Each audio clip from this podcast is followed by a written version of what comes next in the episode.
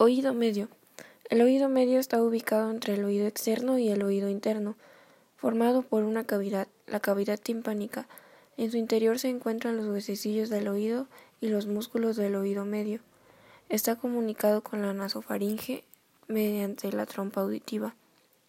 En dirección posterior se comunica con las celdillas mastoideas.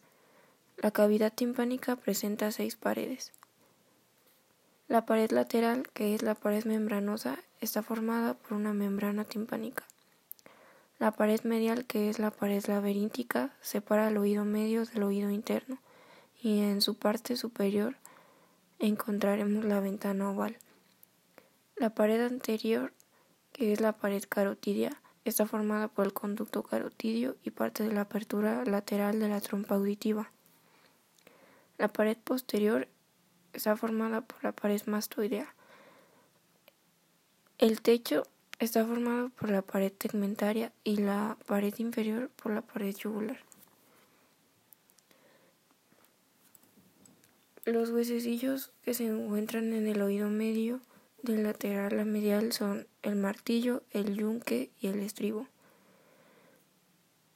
y los músculos que se encuentran en el oído medio son los músculos tensor del tímpano y el músculo del estribo. La trompa auditiva es un conducto de aproximadamente 4 centímetros de longitud y se extiende entre la cavidad timpánica del oído medio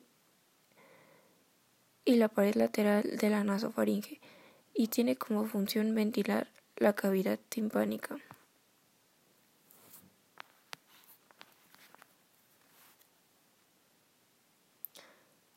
El oído interno. El oído interno es la porción del órgano vestibulo-coclear que está alojada en la porción petrosa del hueso temporal.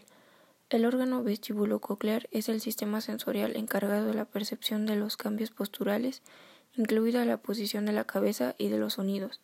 Está formado por un conjunto de cavidades óseas que se hallan dentro de la porción petrosa del hueso temporal. Estas cavidades constituyen el laberinto óseo ocupado por sacos membranosos que constituyen el laberinto membranoso.